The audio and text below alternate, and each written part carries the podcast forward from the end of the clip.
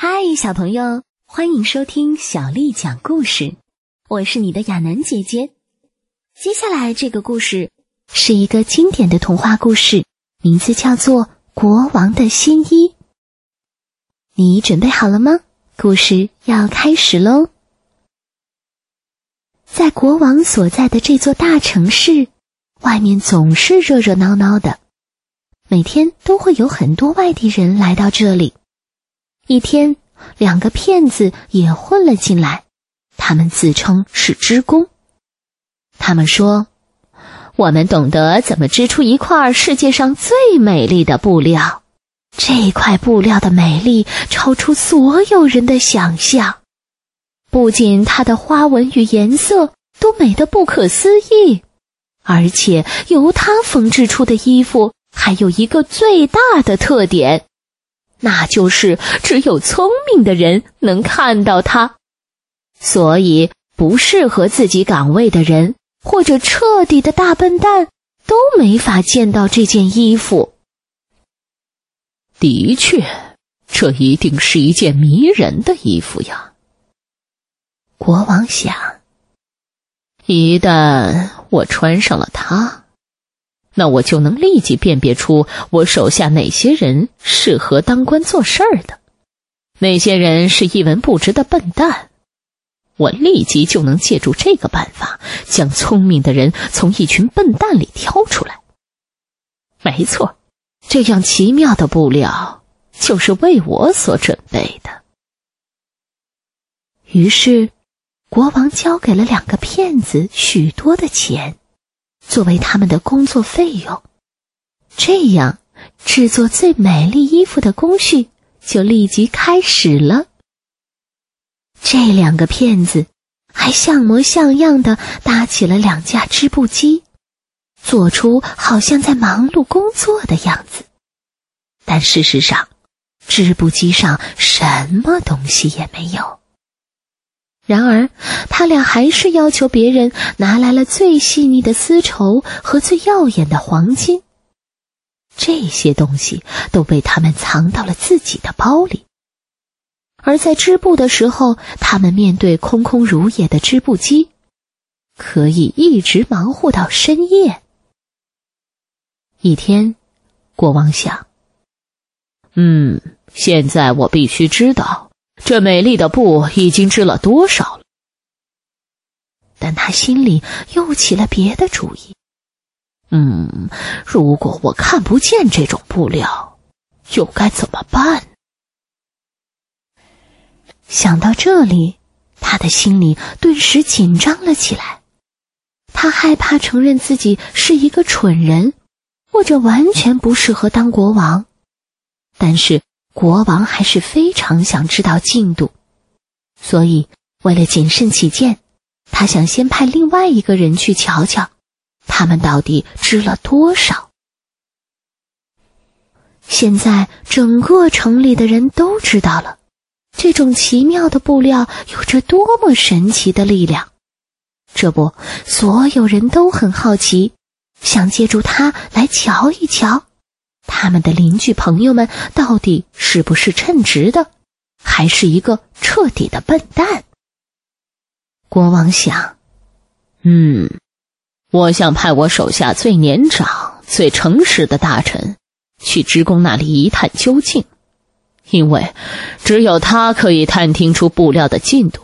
整个王国之中，恐怕没有谁比他更称职、更加聪明了。于是，这位年长的、聪明的大臣走进了两个骗子所在的织布大厅。但是他只能看到这两个织工在空空荡荡的织布机上忙活着。哇！上帝保佑！他惊讶的目瞪口呆，心里一慌：我不是什么也看不见吗？但是他口中什么也没有说。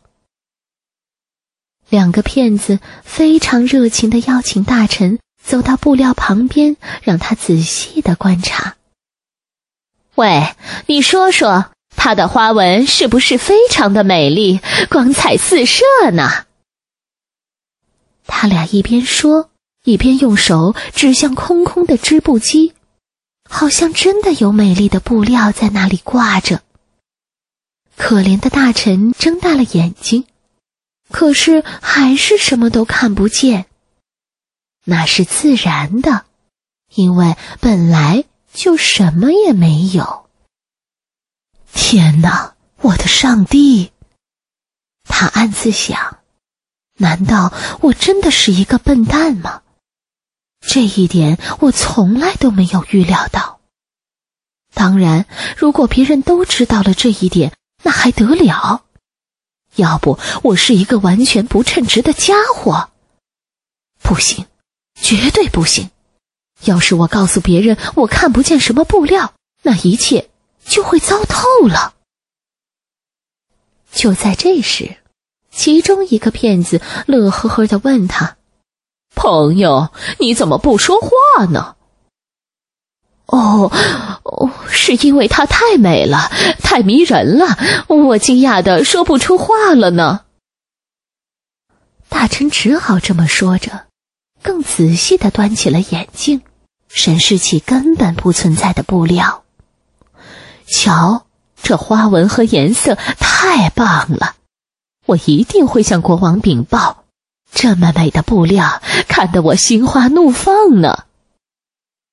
好的，我们听了也很开心。两个织工回答道。接着，他们更是绘声绘色的用各种名称描述起了这布料上含有的颜色和花纹。这时，可怜的大臣就在旁边仔细的听着，默默的记下了他们所说的话，一字一句都没有差错。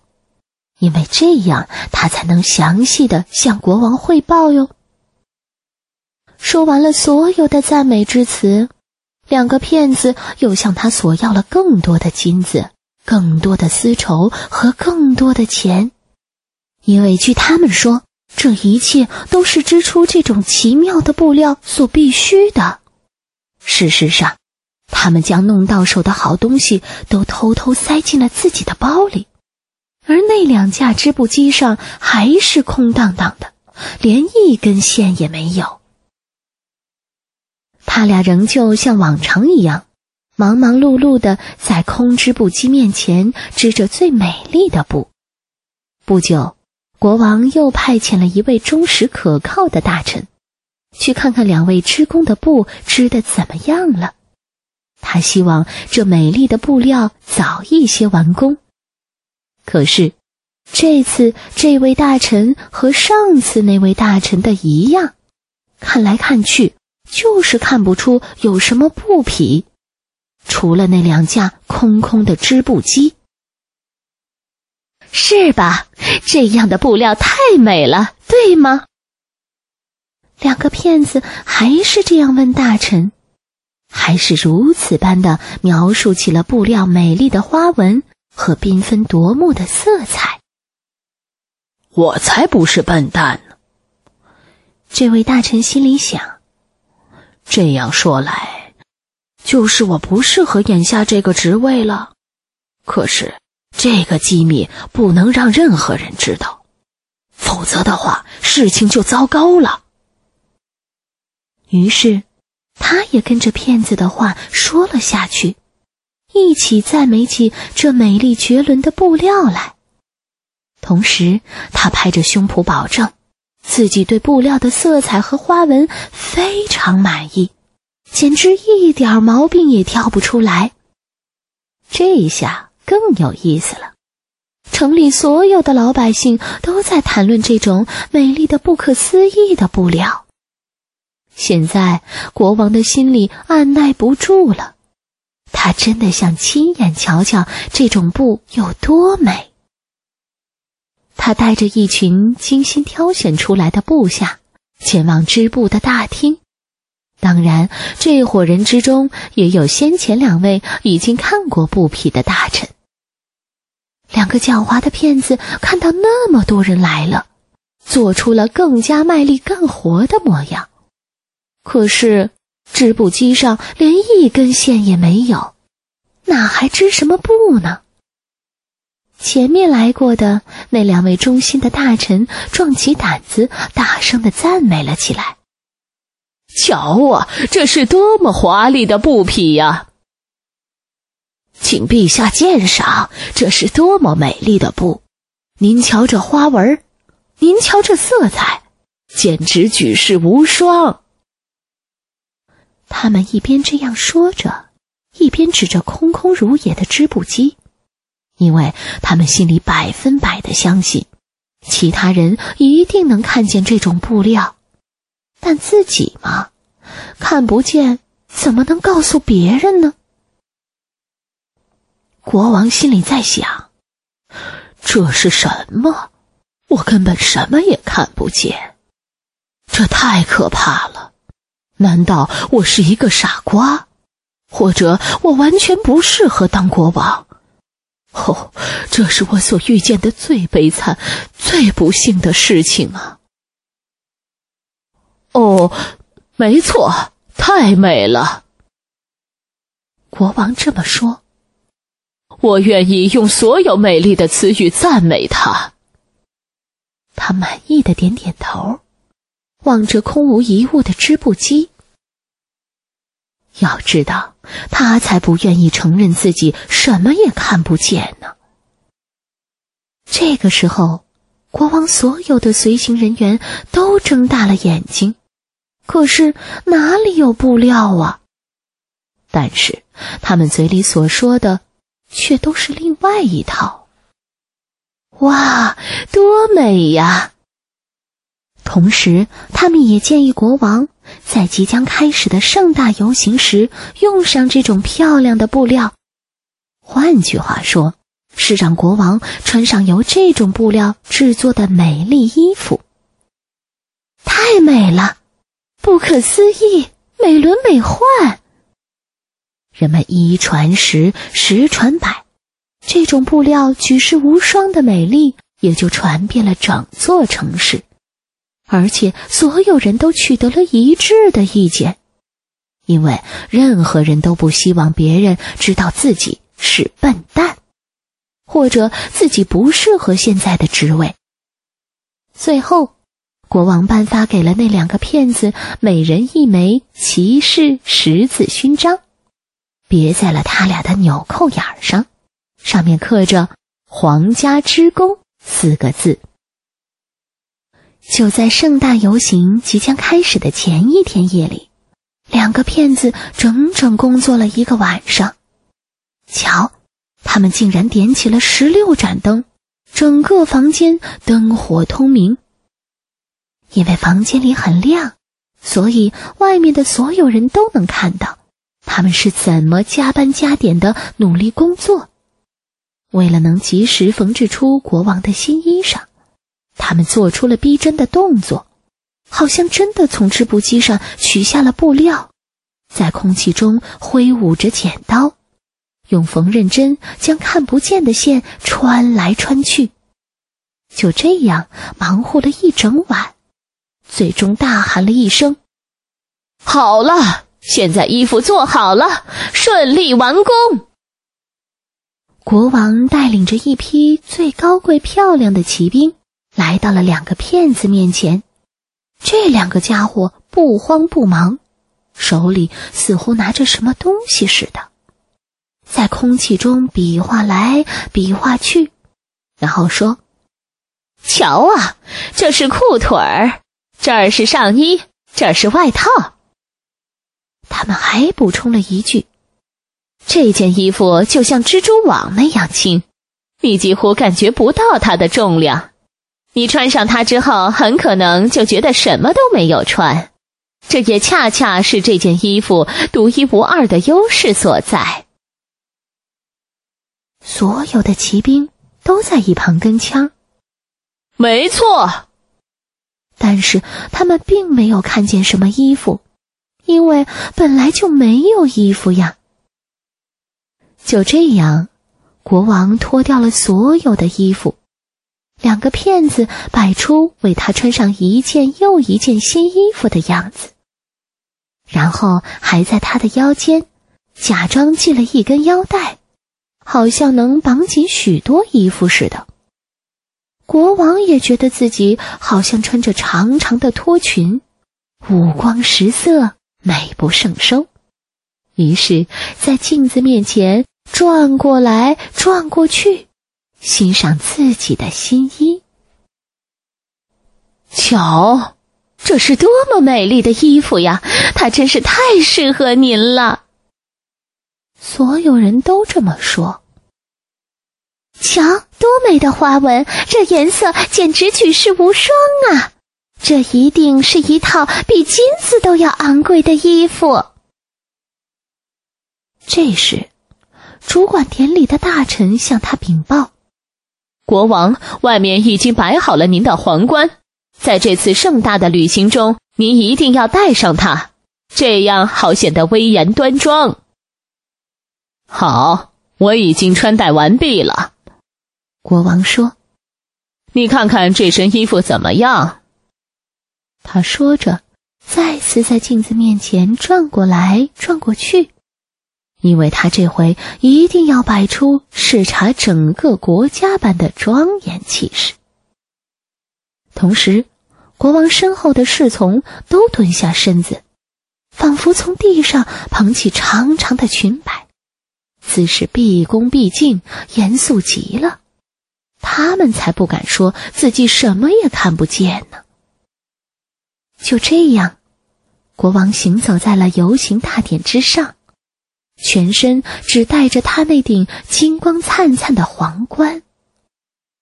街道上所有的老百姓都在赞扬这身美丽的衣服，甚至有些还推开窗子，羡慕的称赞道。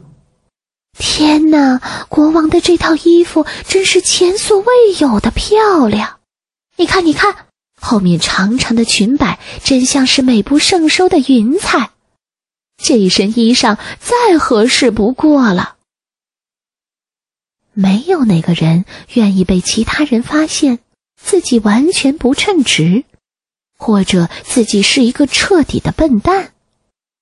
说实话。这套衣服为国王带来的幸福感，是以前所有的漂亮衣服加在一起都没法相提并论的。这时，一个小孩子突然说了一句：“他根本什么也没穿呀！”我的上帝呀，听听这罪孽的声音吧！他爸爸情不自禁的说了出来，想要堵住孩子的嘴巴。可是这句话却在人群中被低声细语的传开了，每个人都知道了小孩子的话。原来国王什么也没穿呢，那个小孩说的，国王真的什么也没穿。所有的人几乎在同时喊了出来：“国王什么也没穿。”国王一下子伤透了心。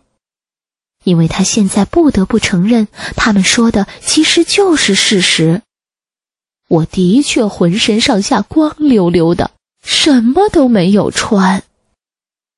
但是他还是拉不下面子，心想：这一场盛大的旅行，我必须坚持到底。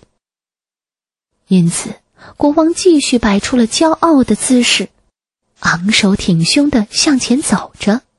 而他身后的那些侍从们，仍然毕恭毕敬的捧着那根本不存在的裙摆，跟随着国王前行。小乖乖，今天的故事就讲完了。